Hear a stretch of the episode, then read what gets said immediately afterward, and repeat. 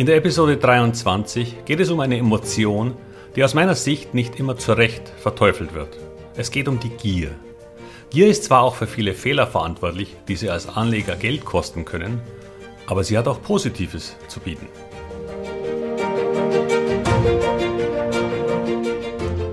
Herzlich willkommen, moin und Servus beim Podcast Aktien verstehen und erfolgreich nutzen. Mein Name ist Wilhelm Scholze. In diesem Podcast erfahren Sie, wie Sie das Instrument Aktie für Ihre Geldanlagen richtig einsetzen und dabei den Großteil der Profis hinter sich lassen können. Wie Sie teure Fehler vermeiden und am Wachstum der innovativsten Firmen der Welt partizipieren. Tipps gibt's viele. Hier geht's ums Know-how. Gier. Was ist Gier? Naja, klar, jeder weiß, was Gier ist. Aber hier trotzdem mal eine Definition. Gier ist ein auf Genuss, Befriedigung, Besitz und Erfüllung von Wünschen gerichtetes, heftiges, maßloses Verhalten. Und wir wissen, dass Gier eine der sieben Todsünden ist. Deshalb ist sie schlecht. Das haben wir so gelernt. Aber gehen wir nochmal auf die Definition ein, denn das einzige negative Wort aus meiner Sicht ist das Wort maßlos. Denn ein Verhalten, das der Erfüllung von Genuss, Befriedigung, Besitz und der Erfüllung von Wünschen dient, ist ja gar nicht schlecht.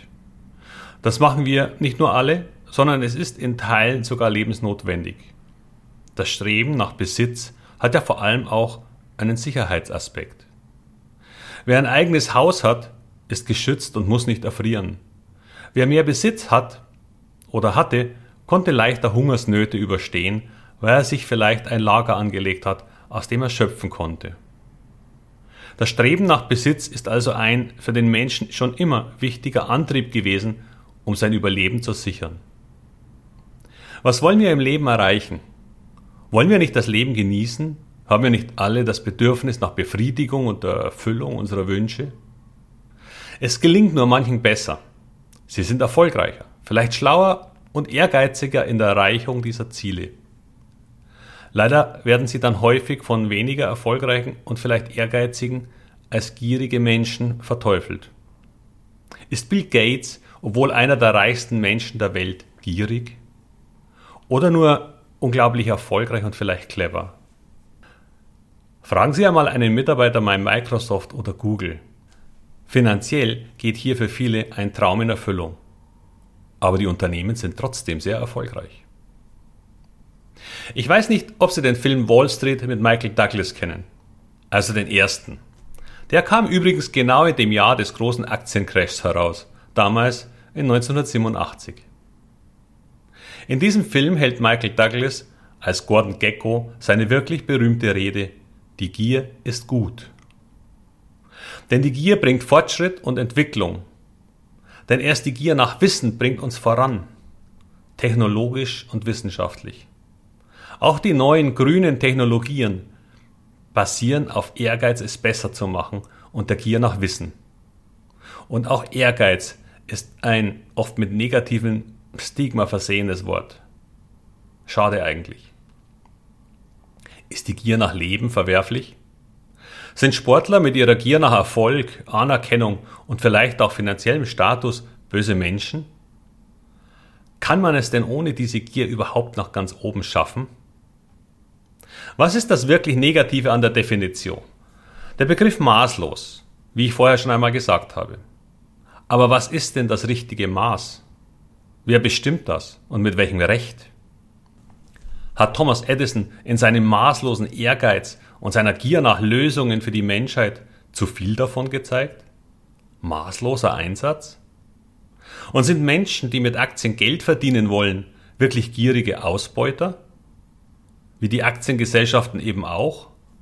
Oder ermöglicht die Gier nach mehr, nach mehr Geld, nach mehr Gewinn, nach mehr Umsatz, nach mehr Innovation, nach mehr Kunden überhaupt erst den Fortschritt der Welt? Es gibt die Meinung, dass das mit dem Wachstum der falsche Weg ist. Wir sollten nicht danach streben, immer mehr zu wollen und immer größere Ziele zu erreichen. Nur warum jetzt? Warum nicht vor 200 Jahren oder vor 1000?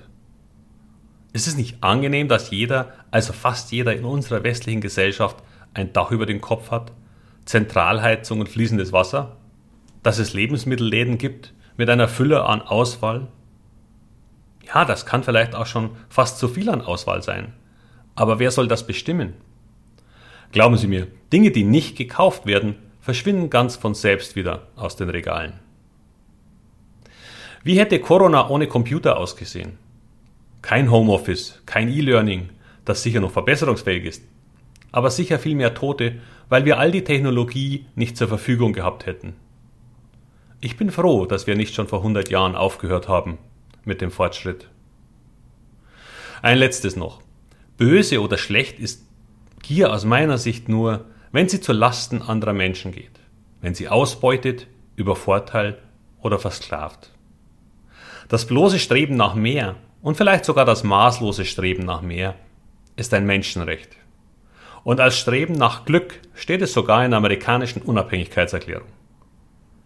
Da steht nicht, dass dabei Geld und Besitz ausgeschlossen ist. Im Gegenteil. Die Einstellung der Amerikaner zu Erfolg ist, im Gegensatz zu unserer, von viel mehr Anerkennung und Bewunderung geprägt, anstatt von Neid. Denn erst der Neid macht Erfolg maßlos. Aber nun zurück zur Aktie.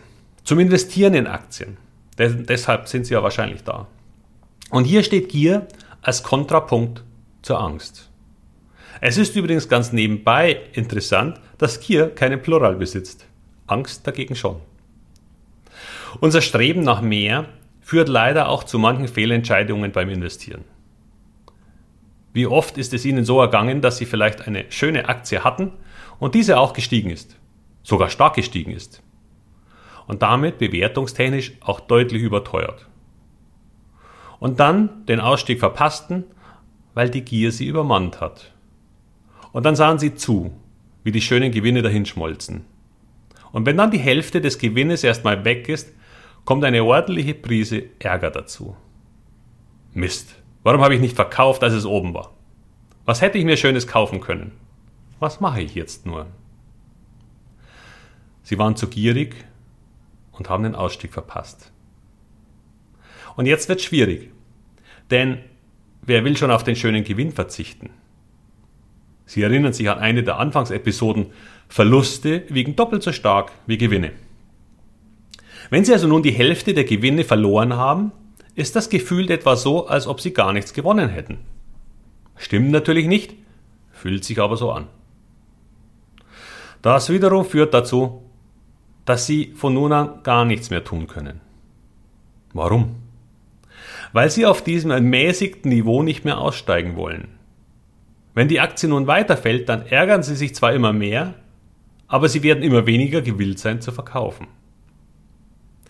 Da kommt der berühmte Spruch, also wenn es jetzt nochmal nur in die Richtung geht, wo wir schon mal waren, dann verkaufe ich. Zwei Fälle. Die Aktie fällt weiter. Der nächste neuralgische Punkt ist der Einstandskurs. Spätestens hier sollte man nun wirklich verkaufen, weil man ja gleich in die Verlustzone kommen kann. Nun weicht der Ärger zwei weiteren Gefühlen. Trotz und Hoffnung. Der Hoffnung, dass es an dieser Stelle wieder nach oben dreht, mit welcher Argumentationskette auch immer, und dem Trotz, dass es jetzt auch schon egal ist, weil der Gewinn ist weg und das sehen sie eigentlich gar nicht ein. Jetzt warte ich erstmal ab. Ist die Aktie dann erstmal im richtigen Verlust, dann wird es noch schwieriger mit dem Verkaufen. Und weil Aktien schwanken, selbst wenn sie eine insgesamt negative Entwicklung nehmen, keimt immer wieder die Hoffnung zwischendurch auf. Und so wird das Verkaufsziel immer weiter heruntergefahren, aber nie ausgelöst. Denn wenn die Aktie dann bei zum Beispiel 30 Prozent im Verlust ist, dann senken Sie Ihr neues Verkaufsziel vielleicht auf den Einstandspreis der möglicherweise aber auch nie mehr erreicht wird. Für ältere Anleger, die noch Erfahrungen aus der Jahrtausendwende haben, war das oft bittere Realität. Sie erinnern sich vielleicht noch, dass die Deutsche Telekom einmal bei über 100 Euro notiert hat. Und eine Deutsche Bank ebenso. Und in vielen Depots gibt es diese Aktien immer noch. Kommen wir zum zweiten Fall, Sie erinnern sich, Sie haben die Hälfte der Gewinne einer Aktie wieder verloren. Und Ihr Plan war, dass Sie sie verkaufen, wenn sie wieder nahe der Höchststände kommt. Nun sagen wir, sie steigt wieder. Und je näher sie an ihr Ziel kommt, desto weniger sind sie gewillt, die Aktie nun tatsächlich zu verkaufen.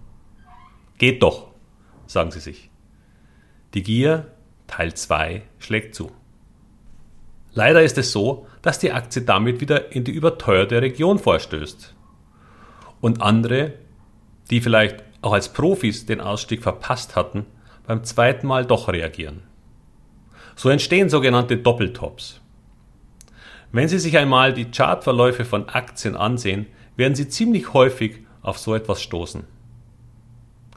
Eine Aktie steigt zu stark an, verliert wieder relativ viel und es gibt eine Art zweite Luft, weil wieder Anleger auf diese vorher so gut gestiegene Aktie draufspringen und sie hochkaufen. Das war ja schon mal viel höher und dann war sie das wahrscheinlich ja auch wert. Leider ein häufiger Irrtum nämlich dass Kurse immer der tatsächlichen, sinnvollen Bewertung entsprechen.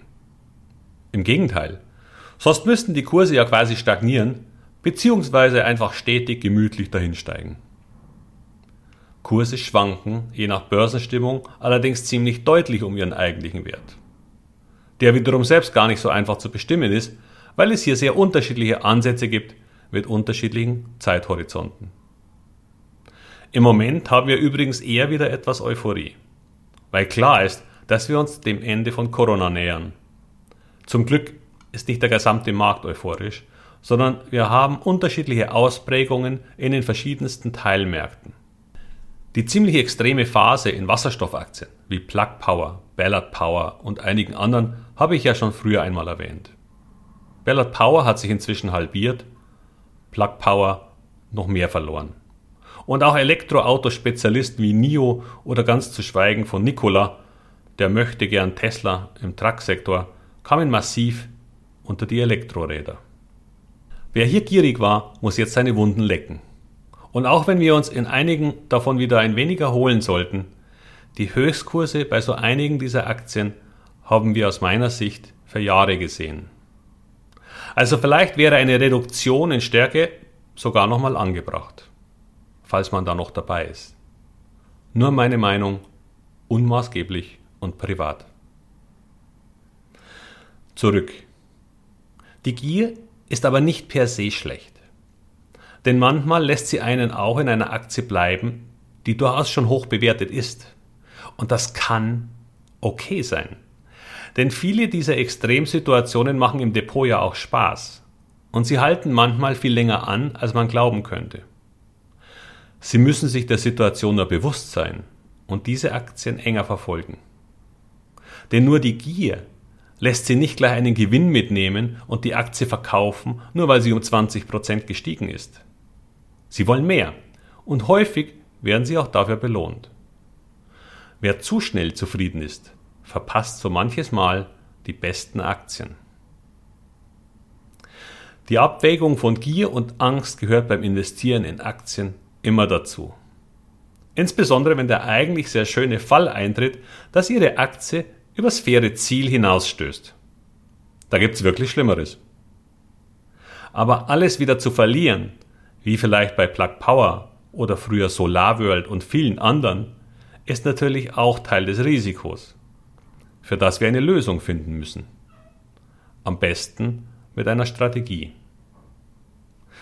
Wenn Sie dazu noch mehr erfahren wollen, dann möchte ich hier noch einmal auf die in wenigen Wochen beginnende Beta-Version der Masterclass Aktien hinweisen. Hier geht es nicht um Standardwissen und Definitionen, sondern darum, das Know-how zu vermitteln, das Ihnen helfen wird, langfristig sehr erfolgreich in Aktien zu investieren. 30 Jahre Erfahrung als Profi, komprimiert in einem 8-Wochen-Programm, führen Sie zum Start eines Aktiendepots und sie erlangen das Wissen und das Selbstvertrauen, das sie benötigen, um viele teure Fehler zu vermeiden. Wenn Sie Aktien als Baustein in Ihre Altersvorsorge integrieren wollen, dann helfe ich Ihnen dabei. Diese Masterclass ist der Beginn einer langen, erfolgreichen Reise, in der es auch danach noch in einer eigenen Community der Teilnehmer Unterstützung und Ideen für die nächsten Themen der Zukunft geben wird. Schreiben Sie mich gerne an, wenn Sie noch Fragen haben. Einige Details gab es schon im Newsletter Nummer 3. Einfach per Mail an mich mit Betreff Masterclass. Schon ein gesparter Fehler und eine einzige Idee für eine Zukunftsaktie können die Investition bei weitem übertreffen. Der endgültige Online-Kurs wird frühestens im Januar nächsten Jahres herauskommen und voraussichtlich ein Mehrfaches kosten. Daher nutzen Sie noch diese Gelegenheit, live dabei zu sein und in nur acht Wochen mehr praktisches Wissen über Aktien zu erlangen, als die meisten in ihrem Leben schaffen werden. Es sind nur noch wenige Plätze frei und es geht um Ihr Geld. Damit schließe ich für heute wieder und wünsche Ihnen viel Erfolg bei all Ihren Investments. Bis bald, Ihr Wilhelm Scholze.